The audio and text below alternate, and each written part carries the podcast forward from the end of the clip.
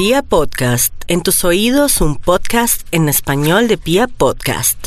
No es preciso decirte de dónde vengo, simplemente la vida lo quiso así.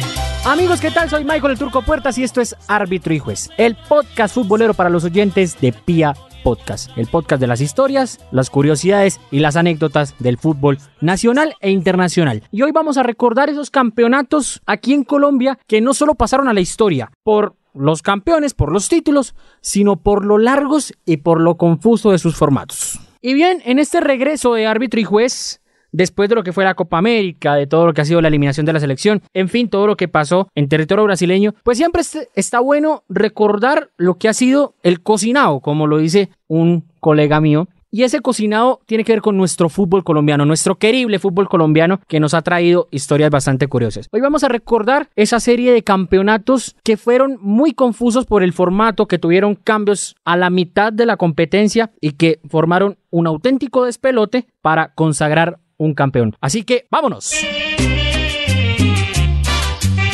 Esto es con mucho cariño para la hinchada roja. El primero de ellos es el Deportivo Independiente Medellín en el año de 1957. Ese Deportivo Independiente Medellín tenía un equipazo. Tenía un equipo armado precisamente para ser campeón, porque tenía José Manuel El Charro Moreno, ídolo eterno de la hinchada roja paisa, estaba Vicente Greco y estaba el Manco Gutiérrez, que había sido goleador en el año anterior con el Deportes Quindío. Entonces, ¿qué pasa? Ese campeonato arranca en marzo del año 1957. ¿Qué es lo que propone la DIMAYOR en ese momento? Se jugaba un campeonato anual, el puntero era el campeón y ya estaba. ¿Qué propone entonces? Hacer, el, hacer lo mismo, jugar 22 fechas, dos vueltas, pero armar una fase final con los ocho primeros equipos. Es decir, solamente quedaban cuatro equipos eliminados. Se juega esa primera vuelta casi que sin ninguna novedad, pero cuando se termina la primera vuelta, los cuatro eliminados, entre ellos Nacional, Millonarios y el América, en ese momento no recuerdo el cuarto, pero creo que fue el Atlético Bucaramanga, decía que tenían derecho también a competir, hicieron un amparo, entonces la de mayor dijo, bueno, cambiamos el sistema, formaron dos grupos y de esos dos grupos se desprendería un finalista, dos finalistas, perdón. Después esos dos finalistas se enfrentarían en una definición a partido de ida y vuelta y después ese ganador enfrentaría al Deportivo Independiente Medellín por el título del año 57. En ese momento Colombia tenía una convulsión muy grande en el tema político, estaba Rojas Pinilla en el poder, venía el tema del plebiscito del año 57, estaba el tema de la conformación del Frente Nacional, en fin, un año muy, muy atribulado políticamente para nuestro país. Y eso afectó el cronograma del campeonato, obviamente. El exceso de partidos entonces provocó que la fase final del campeonato se disputara solamente hasta el año 1958, después de las eliminatorias a esa Copa del Mundo. Entonces el Medellín estaba aún metido en la pelea. ¿Por qué? Porque hubo un triple empate en su cuadrangular, no lo, no lo supera, lo, lo, gana el Deportes Tolima. El Deportes Tolima tiene que jugar esa llamada final contra el Cúcuta Deportivo, la pierde, el equipo Motilón clasifica a la gran final por el título contra el Deportivo Independiente Medellín y el 23 de mayo del año 58 finalmente se define el campeón, que es el poderoso de la montaña, con un global de 4 a 3. Fue un campeonato, como les digo, bastante tribulado. Se fueron tres meses del año 58 para definirlo. Y hay una curiosidad también en medio. Y es que el Deportivo Independiente Medellín sale campeón con el gran equipo que tiene y al mes siguiente se declara en quiebra. Junto con su rival de patio, Atlético Nacional. Los dos forman un equipo que se llamó Independiente Nacional, compitió en el año 58 y ya cuando la crisis calmó un poco, los dos equipos antioqueños volvieron a la palestra del fútbol colombiano.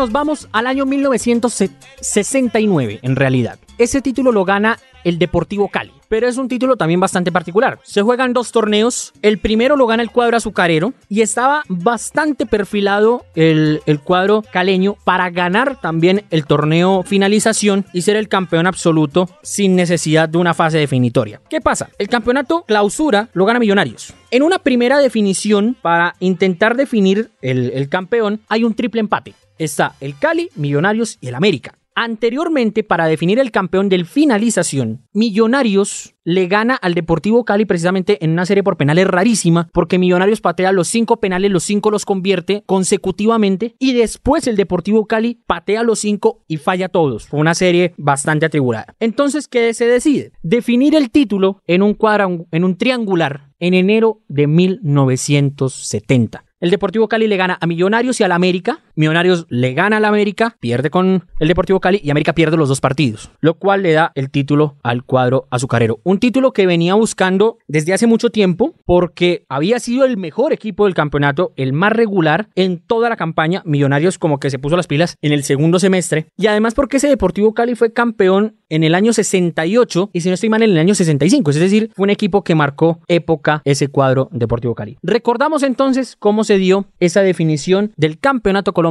de 1970. Viene el partido del título, definitivamente en Cali, el, vei- eh, el 25 de enero del 70, y el Deportivo Cali gana 1-0 el torneo del 69. Y el Deportivo Cali sale campeón derrotando a Millonarios 1 por 0. Ese año, el Deportivo Cali jugó 56 partidos, logró 107 goles y se clasificó por segunda vez a la Copa Libertadores de América.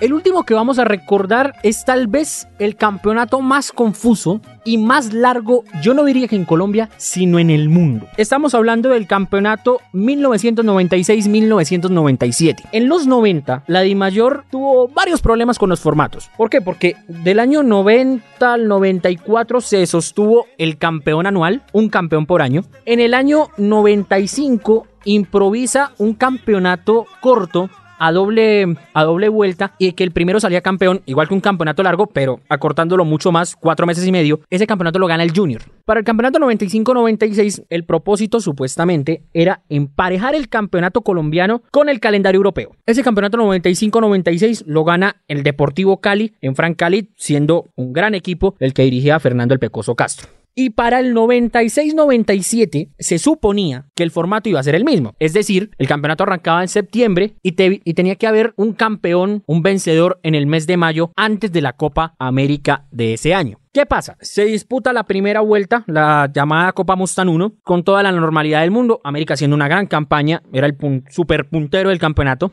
Y casi finalizando la Copa Mustang 2, la resolución de Di Mayor dice que hay que buscar cómo alargar el campeonato con un llamado campeonato adecuación. ¿Qué pasaba? Por el campeonato 96-97 estaba estipulado que había que definirlo en un cuadrangular final, tal como pasó en el 95-96, que ahí supuestamente saldría el campeón. Como ya no iba a haber campeón, ese, cam- ese cuadrangular final que lo disputaron América, Nacional, el Deportivo Cali y el Deportes Tolima, definía el primer cupo a Copa Libertadores de América. Lo gana el cuadro americano y eso le da derecho a participar del certamen continental en el 98 y a ser el primer clasificado a la final en diciembre del año 97, la que definía en realidad al campeón de Colombia. Después arranca un campeonato de adecuación que incluso tuvo ascendido y descendido. Del campeonato largo, es decir, del que se debió jugar entre septiembre y mayo, descendió el Cúcuta Deportivo y para la adecuación ascendió el Deportivo Unicosta, un equipo emergente en la ciudad de Barranquilla que quería como recobrar el legado del Sporting y que hablábamos en el podcast de equipos desaparecidos.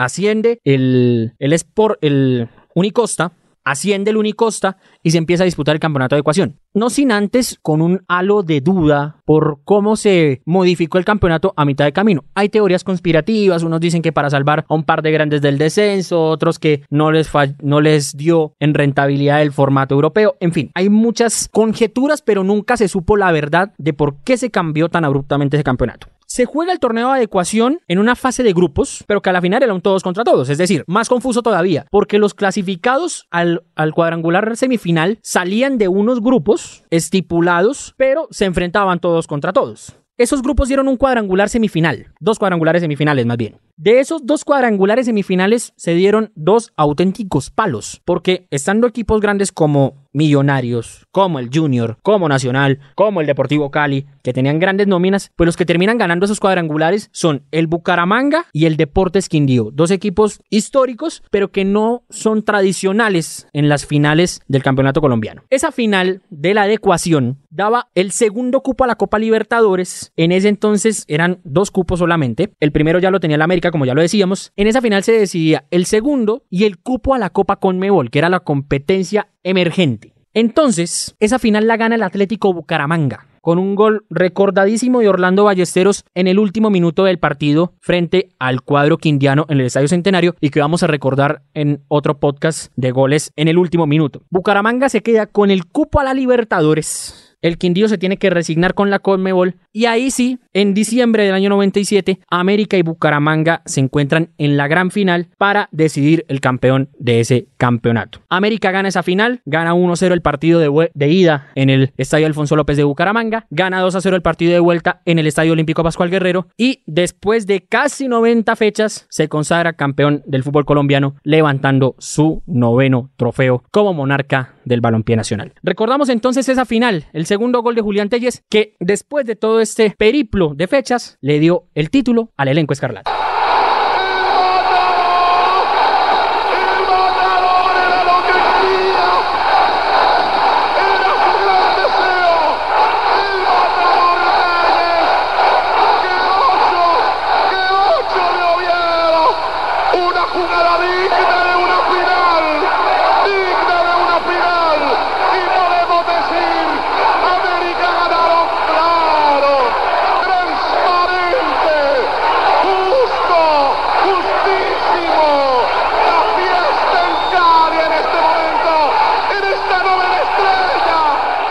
Así llegamos al final de este episodio de Árbitro y Juez. Hoy recordando esos campeonatos que han sido bastante confusos y que obviamente hacen parte de nuestro querido fútbol colombiano porque a la larga eso siempre ha sido nuestro fútbol. No es un dechado de virtudes, ha sido desordenado, ha sido traumático para, para algunos, el cambio de sistemas, en fin, pero todo esto ha alimentado y enriquecido la historia del balompié nacional. Yo me despido, soy Michael el Turco Puertas, arroba un mequetrefe más en Twitter, ya lo saben, ahí podemos hablar de este tema porque incluso se me escapan varios campeonatos más que también fueron bastante desordenados, podemos hablar de otros temas, pueden sugerirme temas que podamos tener aquí en Árbitro y Juez, en fin, todo lo que sirva para enriquecer este canal que es para ustedes, los futboleros de piapodcast.com. Como siempre, buen viento, buena mar y buen camino y recuérdenlo, Árbitro y Juez, el podcast de las historias, las curiosidades y las anécdotas del fútbol nacional e internacional. Chao, chao.